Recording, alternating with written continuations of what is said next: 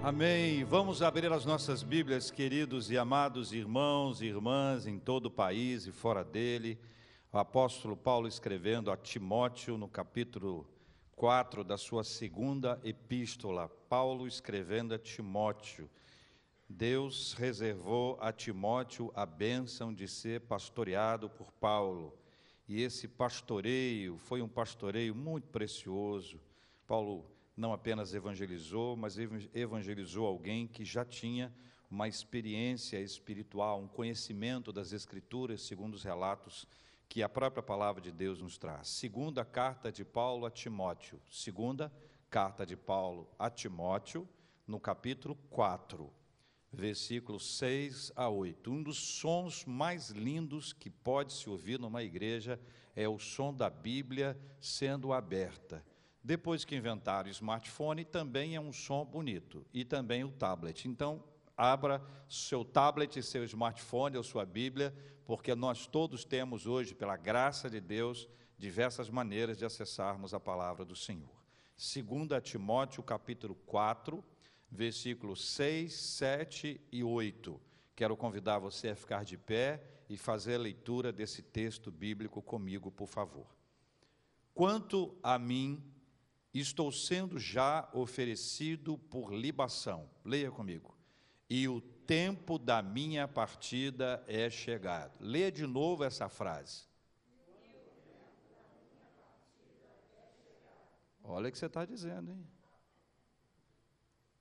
Diz o apóstolo Paulo. E o tempo da minha partida é chegado. Versículo 7. Combati o bom combate, completei a carreira guardei a fé.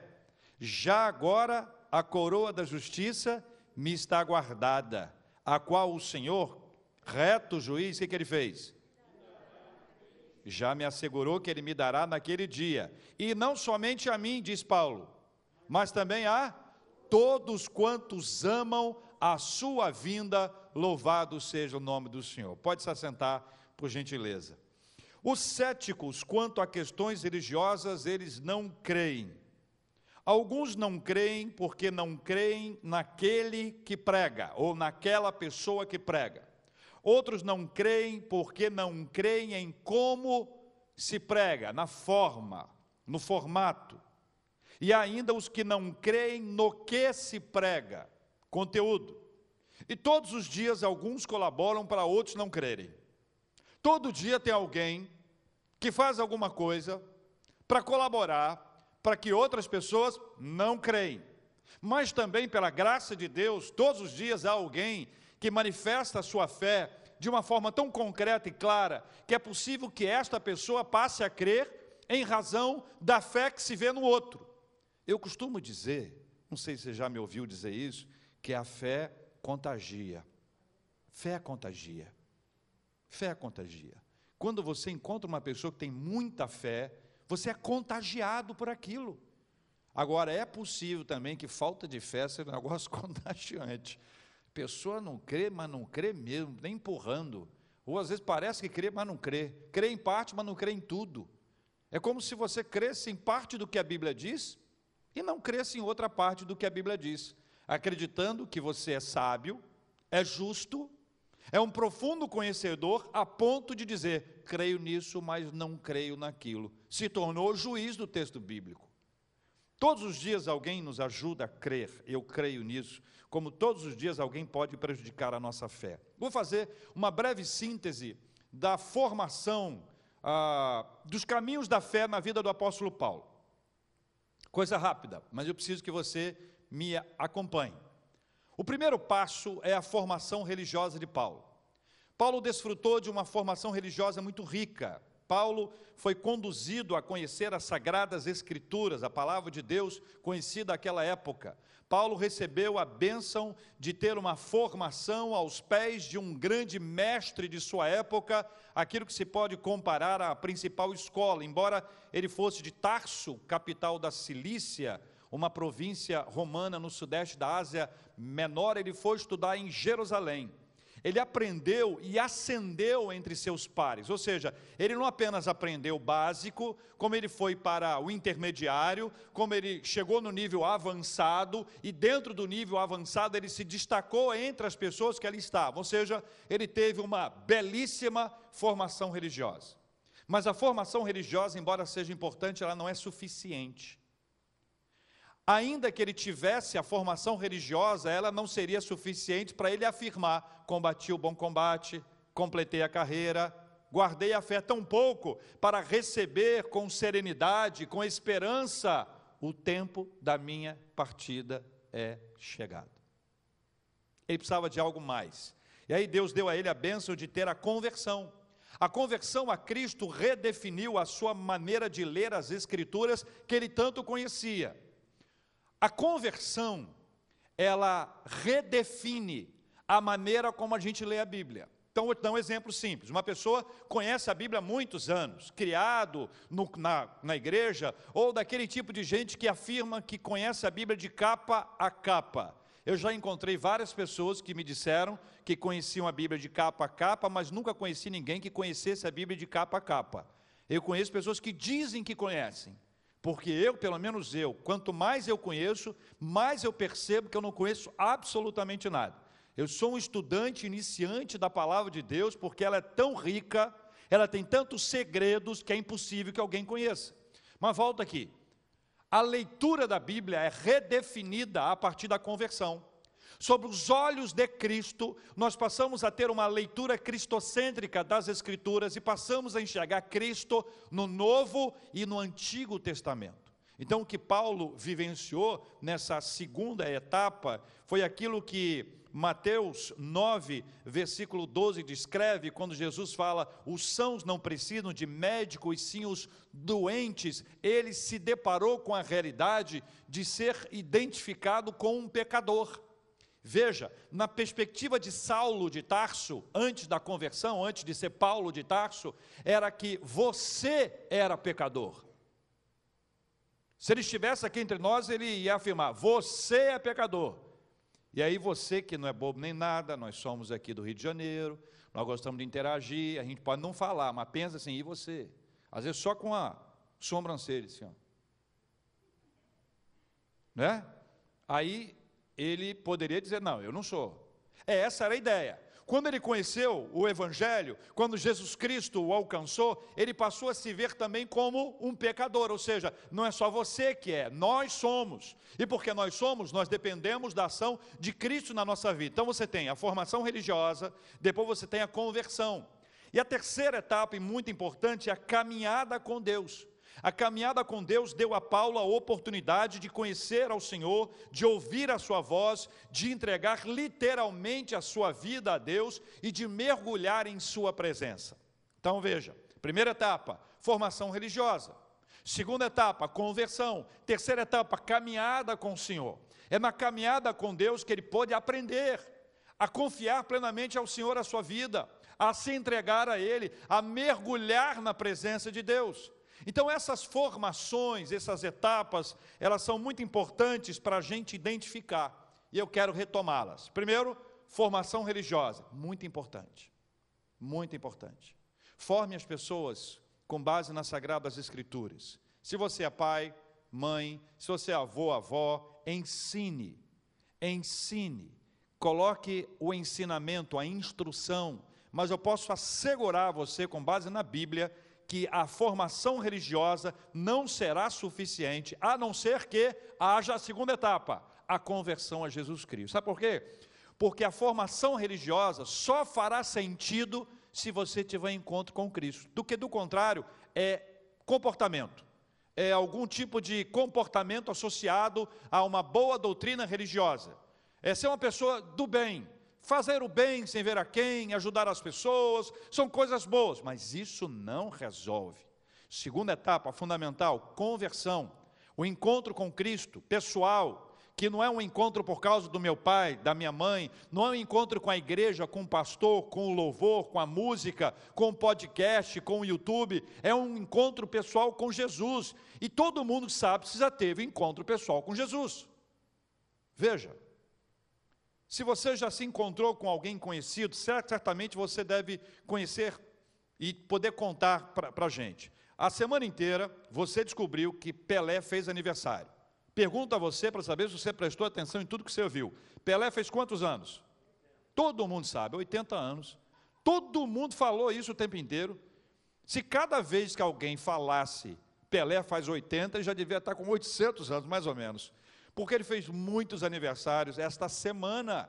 Pelé é extremamente conhecido no mundo inteiro.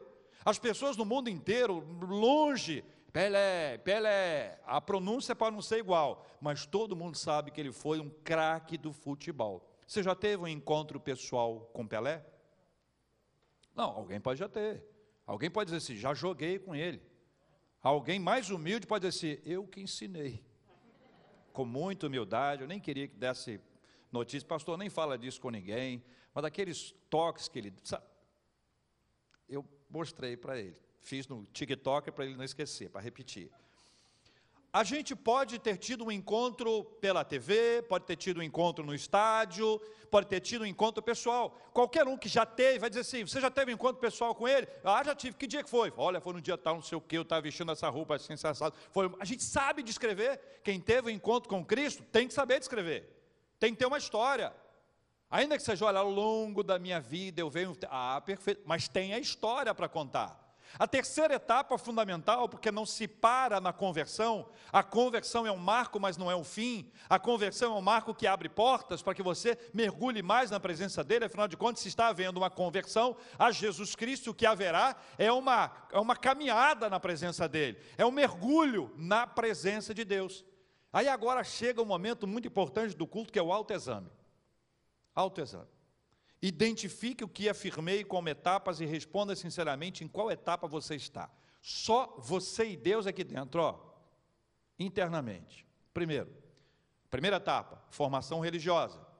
Segunda etapa, conversão a Jesus. Terceira etapa, caminhada com Deus. Em qual dessas etapas você está? Pense.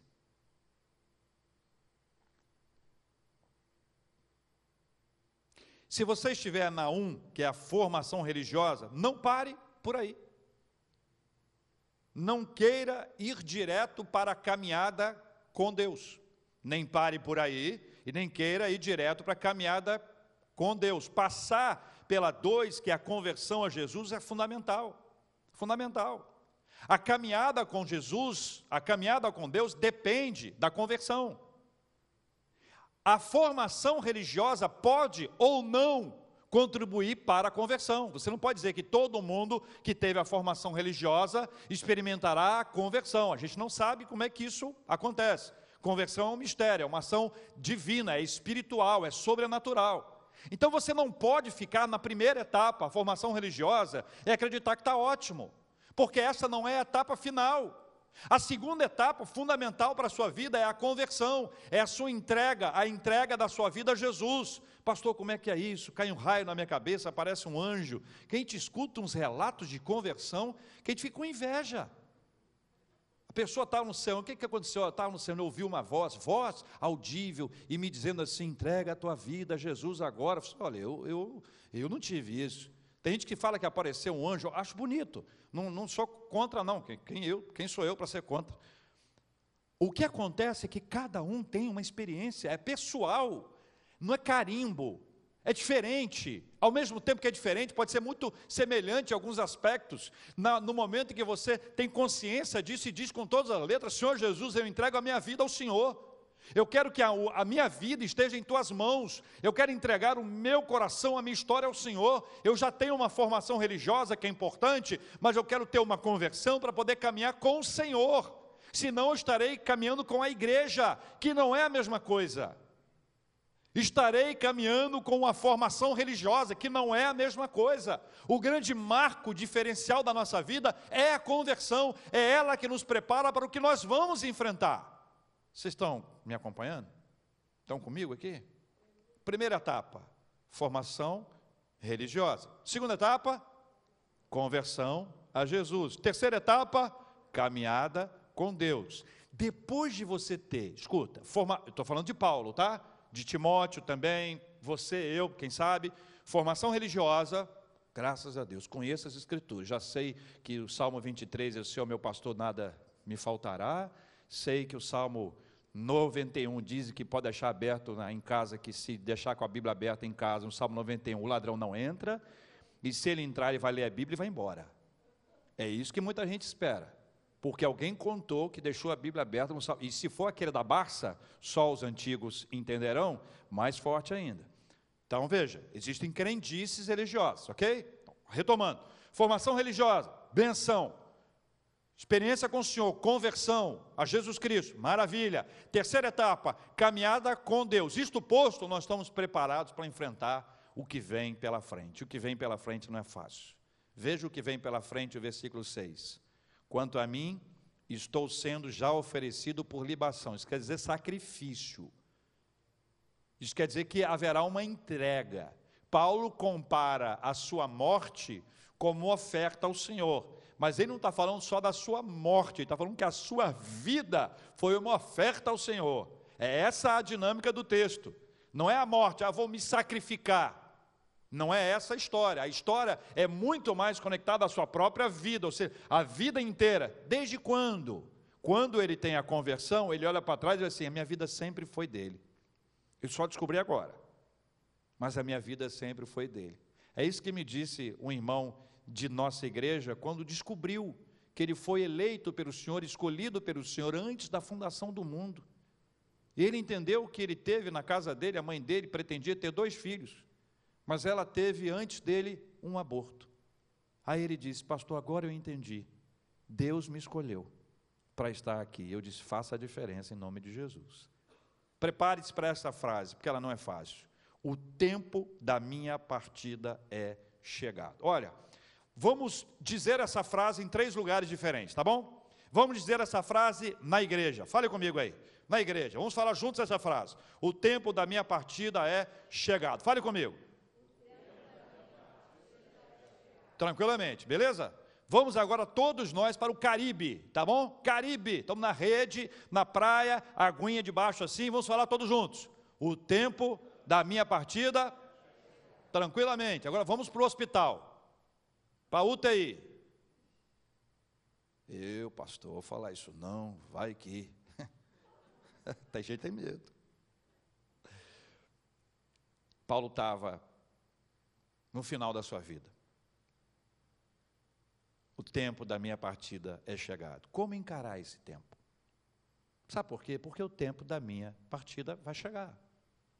O tempo da partida chegará para todos. Nós não somos infinitos nesse tempo. Nós temos um princípio da finitude que é muito importante. A finitude é um conceito difícil da gente enfrentar. Mas se nós não soubermos e nós, se nós não tivermos essa perspectiva, nós vamos viver de maneira muito equivocada. O Evangelho nos fala de vida após a morte, louvado seja o nome do Senhor, e nos faz ver que o suposto fim, que para muita gente é o fim, é na verdade o começo, a partida. Dê a partida no carro. Quando você dá partida no carro, quer dizer que o carro fez o quê? Então, partida é uma palavra que tem significados múltiplos.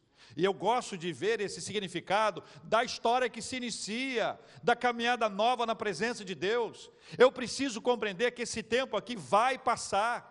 Não se julgue além da finitude. Todos nós somos finitos, mas isso não é fácil. Mas os cristãos sabem que salvos por Jesus Cristo, quando eles fecham seus olhos aqui, eles têm uma experiência como a de Paulo, registrada em 1 Coríntios capítulo 2, versículo 9, nem olhos viram, nem ouvidos ouviram, nem jamais penetrou em coração humano o que Deus tem preparado para aqueles que o amam. Amém, meus irmãos? Que, que nós podemos aprender? Viva os seus dias sem perder a perspectiva da eternidade viva plenamente a sua vida espiritual hoje. Hoje. Viva de modo que a sua partida deixe saudades e boas lembranças.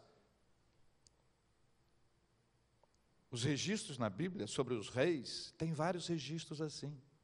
E há registro dizendo que ninguém sentiu saudade da pessoa que morreu e gerou alívio. Morreu e alguém disse: graças a Deus. Você já pensou?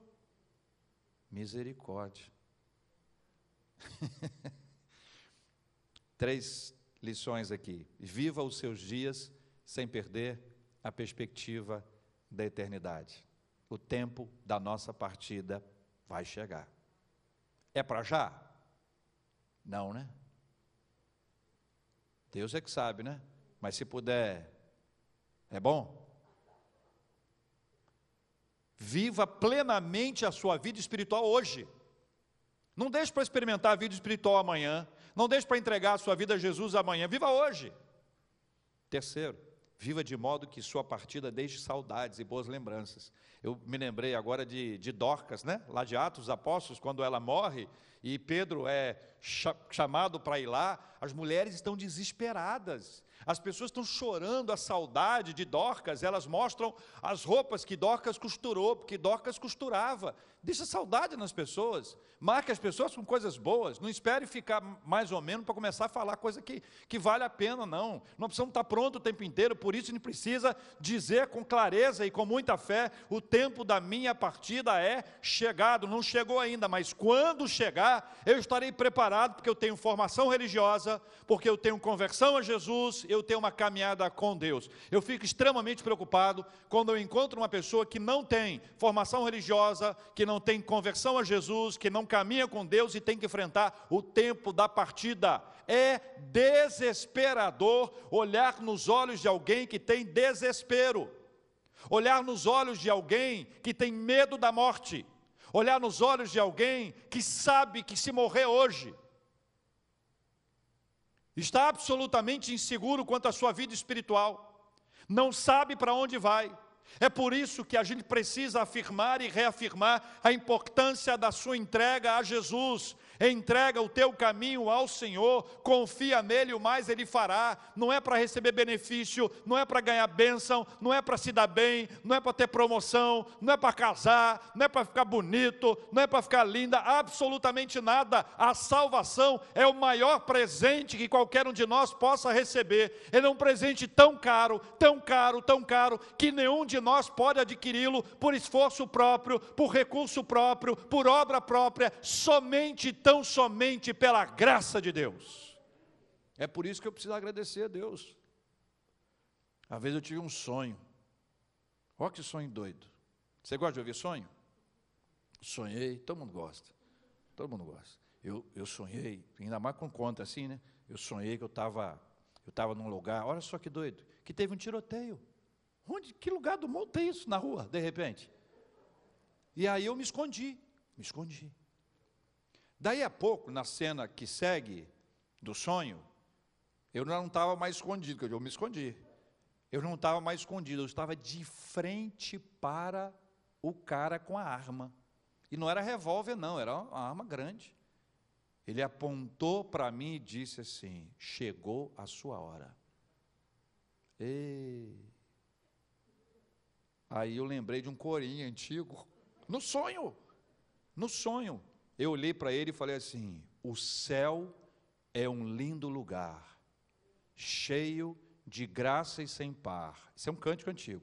Meu Jesus, vou encontrar, o céu é um lindo lugar. E acordei, animadíssimo. Animadíssimo. Eu era seminarista ainda nessa época. Falei, não pode ser agora, vem para o seminário e morre. Fazer, acho que vai ter um tempinho de ministério, né? Aí, quando Deus me direcionou o ministério, Ele direcionou para o Rio de Janeiro. Eu falei, esse negócio está ficando esquisito. Irmãos, não tenham medo. Eu já vi a luz no fim do túnel, pertinho, pertinho, luz forte, pertinho. Já ouvi um coral cantando, sabe quando você vê essa ideia de morte? Né? É isso aí, eu já vi isso tudo. Já tive uma enfermidade que eu achei que eu estava indo, mas eu estava indo em paz. Aí Deus falou para eu não ir. Então eu não fui. Então eu estou aqui. Se eu estou aqui, porque você também está aqui. Nós dois estamos vivos, tá bom? Louvado seja o nome do Senhor. Primeira etapa, formação religiosa. Segunda etapa, conversão a Jesus. Terceira etapa, caminhada com Deus. E aí, Paulo traz uma frase que entra para a história. Porque essa frase que ele traz aqui, ela mostra um pouco do seu olhar para frente, quando ele fala sobre o tempo da minha partida, aí ele olha para o presente e para o passado e diz assim: diga comigo o versículo 7: Combati o bom combate, completei a carreira, guardei a fé. O combate. O combatente Paulo foi incansável na execução da sua missão. Paulo não parou de combater, ele não parou especialmente quando ele descobriu e nos ensinou, escrevendo aos Efésios capítulo 6, versículo 12, que a nossa luta não é contra sangue e carne, e sim contra os principados e potestades, contra os dominadores deste mundo tenebroso, contra as forças espirituais do mal nas regiões celestes. O combate espiritual não dá trégua. O combate espiritual não dá folga. O combate espiritual nos derrotaria se não houvesse o revestimento espiritual por meio da armadura de Deus. Se não fosse a armadura de Deus na vida de Paulo, os muitos golpes espirituais teriam derrubado aquele combatente. Mas aquele combatente, pela graça de Deus, embora não fosse perfeito, embora fosse pecador, embora já tenha entristecido a Deus com as suas falhas, ele não parou. E aí eu guardo uma palavra importante para quem já foi ferido em guerra, para quem já foi atingido numa batalha espiritual, para quem no auge do seu combate já se, já se percebeu atingido e caiu, e caído permaneceu. E é curioso isso, irmãos. É curioso isso. Eu vi uma vez um, um teatro extraordinário. Nós estávamos numa arena, uma tenda de circo, uma tenda de circo, e o o, o ator que estava lá, pastor, um cara extremamente interessante para poder encenar, ele, a luz apagou e aí aparece um foco de, de, de luz nele, como um cara do, do exército, aí ele atira para cá, atira para lá, tá, tá, tá, tá, tá, pá, pá, pá, pá, pá, pá, e daqui a pouco vem o helicóptero, vem o helicóptero, vem o helicóptero, vem o helicóptero, quando o helicóptero vem, ele, ele, a, a luz vem do helicóptero para cima dele, e ele diz, não tem helicóptero, é só o som do helicóptero, viu irmãos, é teatro evangélico, também não tem, vai devagar, é tudo fé, né? Você escuta, acha que tem. Aí tá, tá, tá, tá, tá, tá, ele diz: Não me deixe aqui, não me deixe aqui. Aí o som do helicóptero vai, vai embora. Aí aquele silêncio, aquela música triste, todo mundo parado para ver o que, que vai acontecer. Ele todo machucado, com, com aqueles negócios assim, cheio de sangue, levanta e diz assim: A igreja é o único exército que deixa os seus feridos para trás. E aí, olha, sentou o braço na gente lá, pegou o cajado, jogou cajado, pedra, pontapé, facão, tiroteio. Eu sei que nós saímos de lá impressionados com o número de vezes que nós nos encontramos com alguém que havia sido ferido no combate e que nós deixamos para trás, achando que nós estávamos com razão. Você não serve para andar comigo, você é pecador, você caiu. Você cometeu um pecado tão grave que você não pode estar comigo, que eu sou melhor do que você. Esse é o engano da igreja. A igreja é um lugar de acolhimento. A igreja é um lugar onde todos são iguais. A igreja é um lugar onde você não pode fazer distinção entre um pecado e outro, que a Bíblia não faz. A Bíblia faz distinção entre um, que é o pecado contra o Espírito Santo. O resto é consequência diferente. Você vai ter consequências diferentes para tudo quanto é coisa. Naturalmente, as consequências espirituais são diferentes, mas a igreja é o lugar do acolhimento, do abraço. A igreja é o lugar que não tem rótulo. A igreja é o lugar que não tem rótulo. A igreja é o lugar onde ninguém aponta dedo para ninguém. A igreja é o lugar onde você não aponta o dedo, mas você estende a mão. A igreja é o lugar de estender a mão. A igreja é o lugar onde o combatente ferido não fica para trás, que nós aprendemos que o combatente ferido do passado é o grande combatente do futuro ou do presente. Aquele que foi ferido na caminhada não pode ser largado para trás, pelo contrário, nós devemos buscá-lo, cuidar dele, sarar as feridas para que ele esteja de pé, e ele de pé vai nos ajudar a caminhar, porque esta é a vida, é a realidade. Combata o bom combate. Se você foi ferido, se você foi machucada, não fique para trás. Se você percebeu alguém ferida, machucado, não deixe a pessoa para trás, porque é hora de combater o bom combate não pare de combater. Agora lembra de uma coisa: é espiritual. Não tem trégua. Até nas guerras mais terríveis tem trégua. Na espiritual, não. O diabo anda ao nosso derredor. O que, que significa isso? Significa que não é ao nosso redor. Ao redor estão os anjos do Senhor. Olha os anjos do Senhor aqui, ó. Ao derredor, o diabo. E ele vai como um leão. Olha que figura que a Bíblia usa. Leão, leão. Leão. Pronto para o quê? Segunda frase de Paulo. A primeira foi combati o bom combate. A segunda foi completei a carreira. Completei a carreira. Não se pode pular etapas da vida. Completar a carreira é o mesmo que terminar a corrida, é cruzar a linha de chegada. Atualmente, nas corridas de rua, inclusive, você recebe um chip. E esse chip é colocado no seu tênis. E você, quando você corre, é dado o start lá e está marcando. E o chip é utilizado para verificar se você completou a carreira ou não. Porque tem gente que na hora de ir vai, mas na hora de retornar, retorna bem antes. Ainda que você se disponha a correr 5 ou 10 quilômetros, por exemplo, tem gente que passa no meio e volta. Não engana ninguém, só engana a gente, fotógrafo.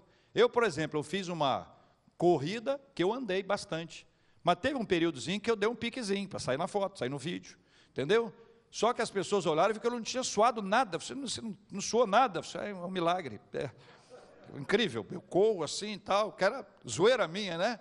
Mas foi tão legal quando você chega no final e recebe a medalha, que aquela medalha vira para você uma história. Tem atletas aqui na nossa igreja que tem várias medalhas, colecionadores de medalhas, é uma coisa impressionante. Mas esse chip mostra se você completou a carreira ou não completou. Se você fez um desvio, quanto tempo você andou. Pelo menos os melhores chips nos ensinam isso.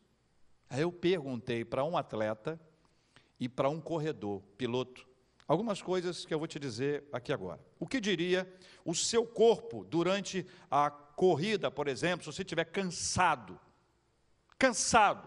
Você não aguenta mais correr. Lembra do assunto, hein? Completei a carreira. Tá certo?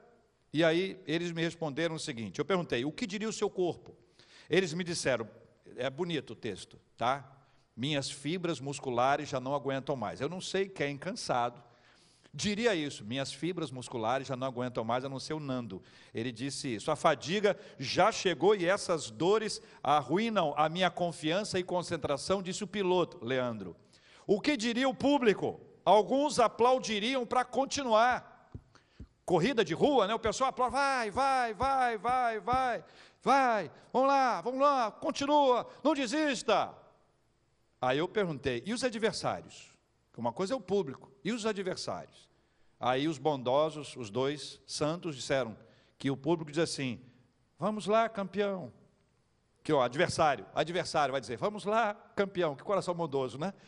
Continua. Aí ele, eles disseram, dependendo da índole do, do adversário, agora é a minha chance. Disseram que num cockpit, por exemplo, você não vê as reações, mas é possível conhecer depois pelos frutos que aquelas pessoas vibraram quando um carro quebrou, quando um piloto estava tão cansado que desistiu. Agora, o que diria o treinador e a equipe? Você treinou tanto, vai desistir agora?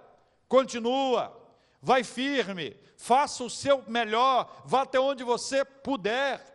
É por isso que quando você traz essa realidade para essa perspectiva de Paulo, que nos traz essa ideia de corrida, de completar a carreira, de fechar a corrida, é para nos ensinar que nós não podemos parar de correr. Nós não podemos parar de combater e nós não podemos parar de correr. A corrida é importante, ela ajuda na nossa formação. Você não pode desistir de correr, não pare de correr. Chegará a hora que você vai se apresentar cansado, cansada, sobrecarregada, querendo desistir, machucado, lesionada, ferido. E ainda assim você não pode parar de correr, ainda que as pessoas ao seu lado digam: não corra, pare, desista. Ou você olhe para o lado e não veja motivo para continuar a correr, não pare de correr. Diga como o apóstolo Paulo: combati o bom combate, completei a carreira. Mais uma vez, são três etapas. Para guardar a carreira, tem que combater o bom combate e tem que completar a carreira. Sabe por quê?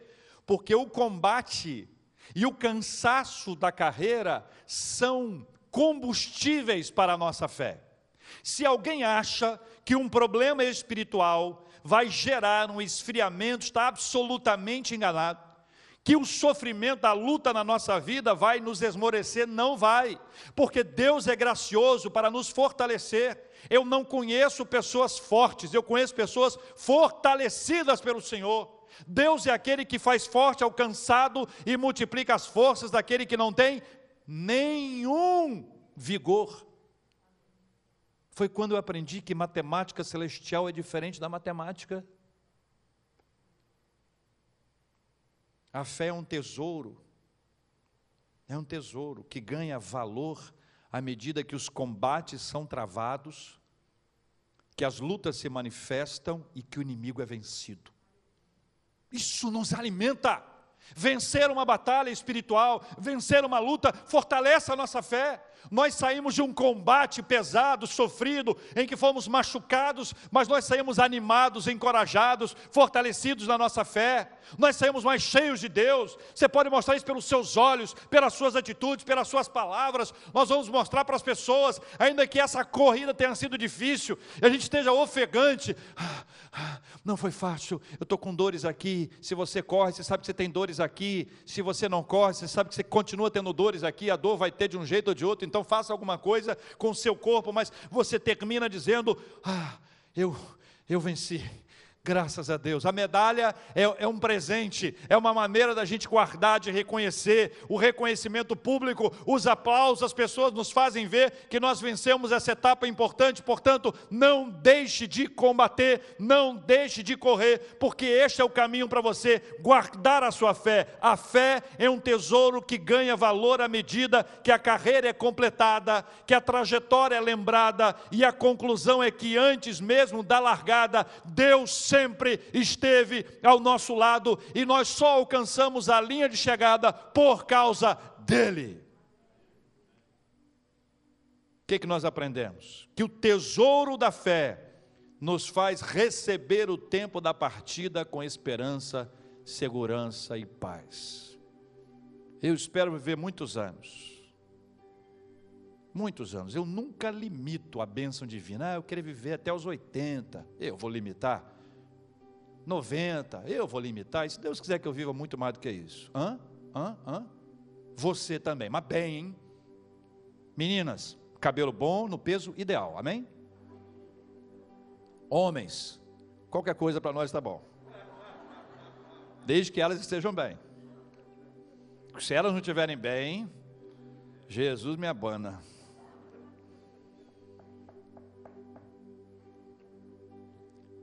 O tempo da partida da gente chega.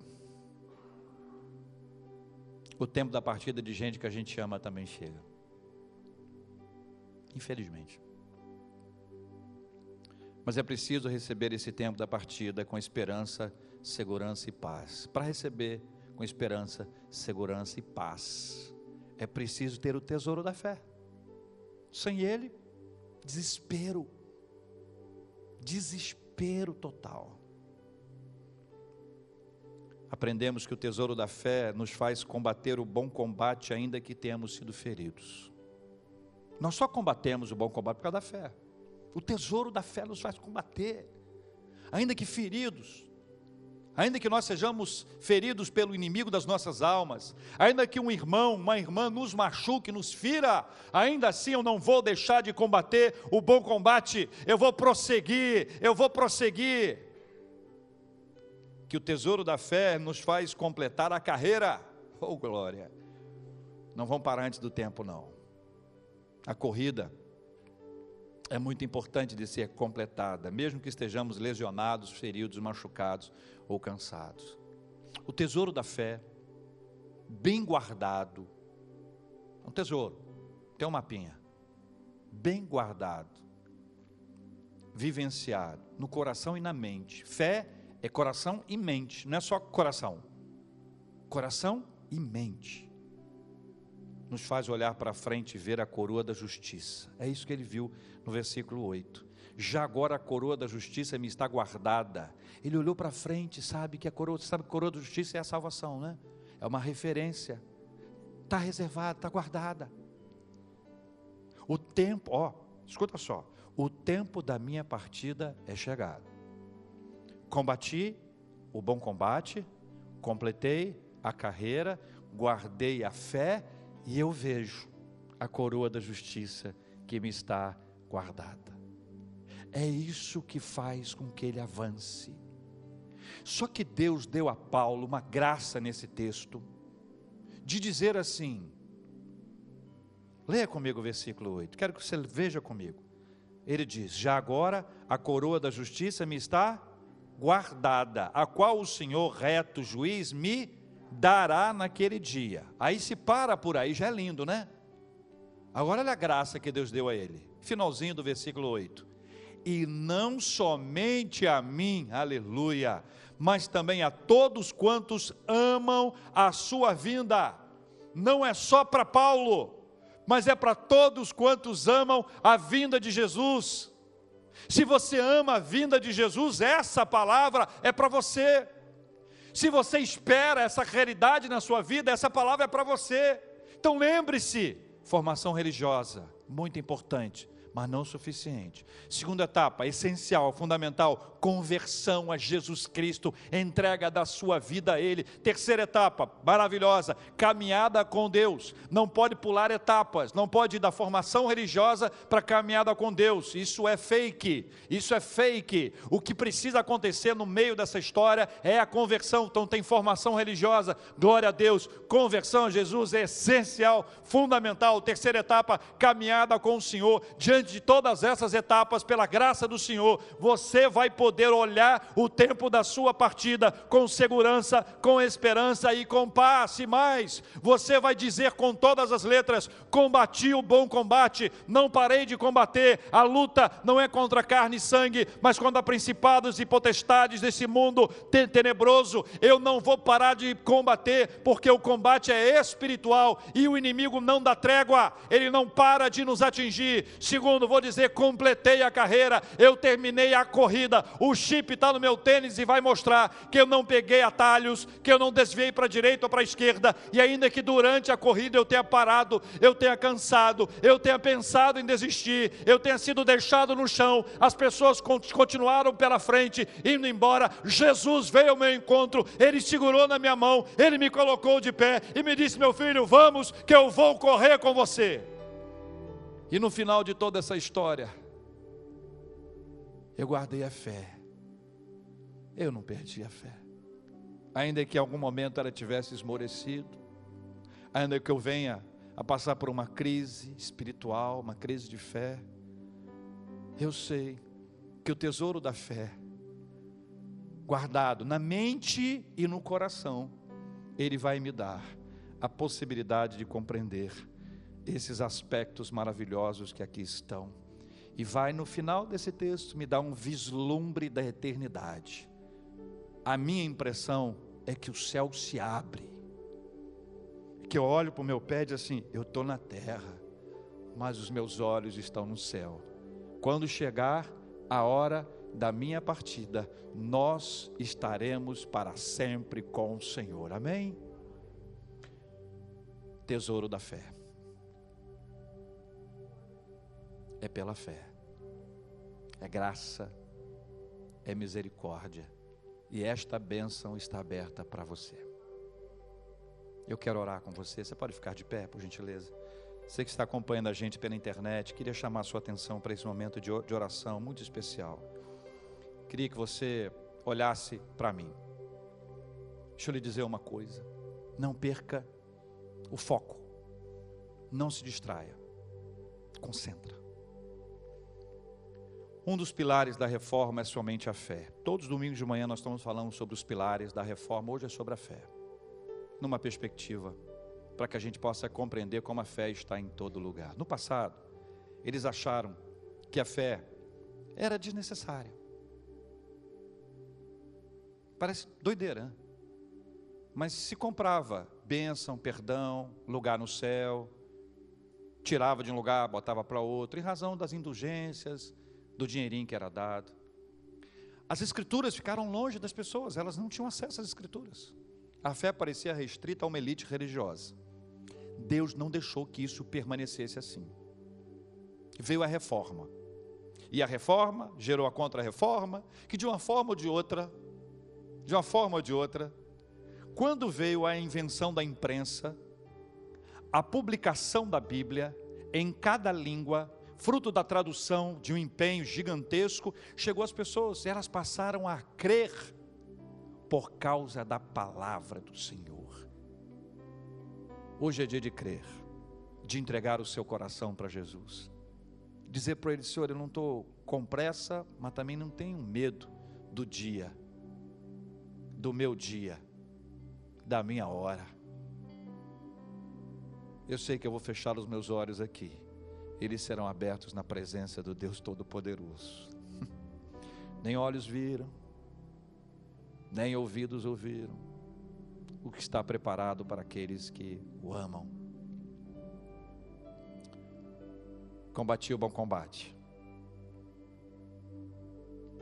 completei a carreira, guardei a fé, a eternidade, a coroa da justiça, que Deus me dará, disse Paulo, mas não só a mim, para todos aqueles que amam a sua vinda.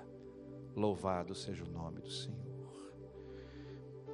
Deus querido e amado, nós oramos em nome de Jesus, agradecidos porque o tesouro da fé, está diante de nós. Aleluia.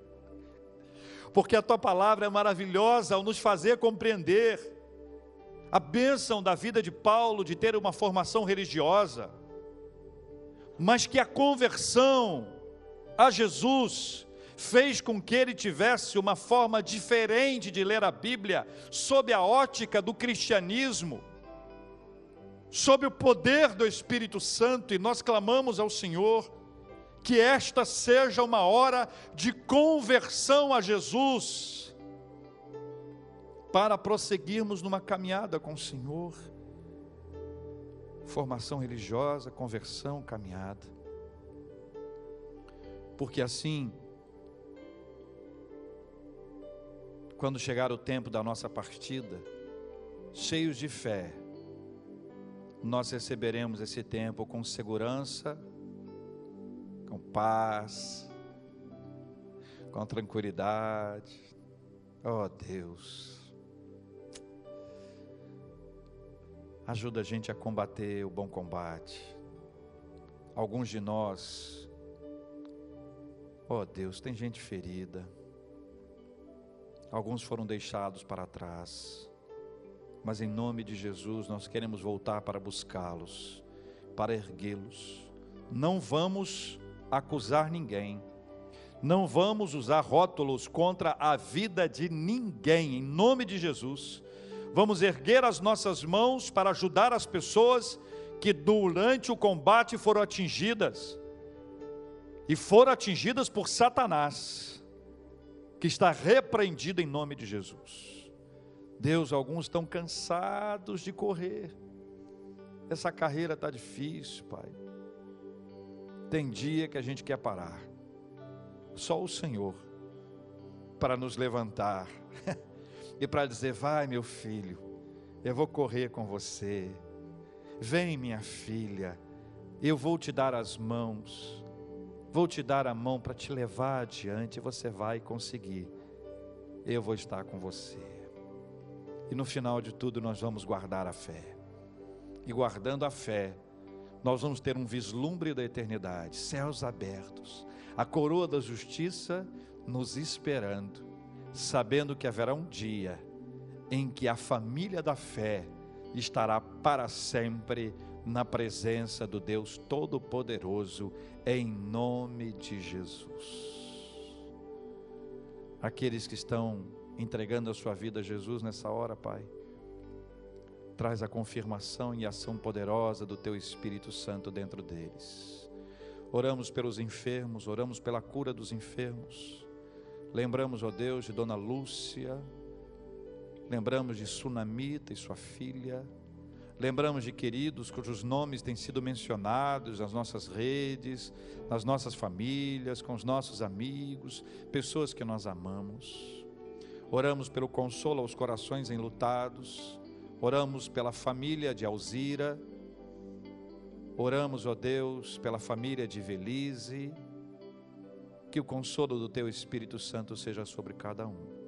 Oramos pela nossa família, pelo fortalecimento dos nossos lares, pelo relacionamento sólido com respeito e com amor. Oramos, ó Deus, pelo trabalho, pelo emprego, por novos negócios, novas oportunidades, lícitos, corretos, justos, honestos e abençoados pelo Senhor. Oramos, ó Deus, pelos nossos filhos, pelos nossos pais, pelos nossos amados que estão longe e os que estão pertinho. Oramos agradecidos pelos aniversariantes de vida e de casamento. Oramos pelas bênçãos já recebidas, pelas quais nós agradecemos e também agradecemos pelas que nós não recebemos ainda ou pelas que nós não vamos receber, porque nós aprendemos a suplicar e a agradecer. Orações, súplicas com ações de graças. Porque se for da vontade do Senhor aquilo que nós pedimos, vai chegar. Vai chegar na hora do Senhor e para a glória do Senhor. Agora, se não for a hora agora, o Senhor vai nos dar a paz hoje e se não for da sua vontade, o Senhor vai nos dar a paz sempre. Assim nós te agradecemos, em nome de Jesus. Amém.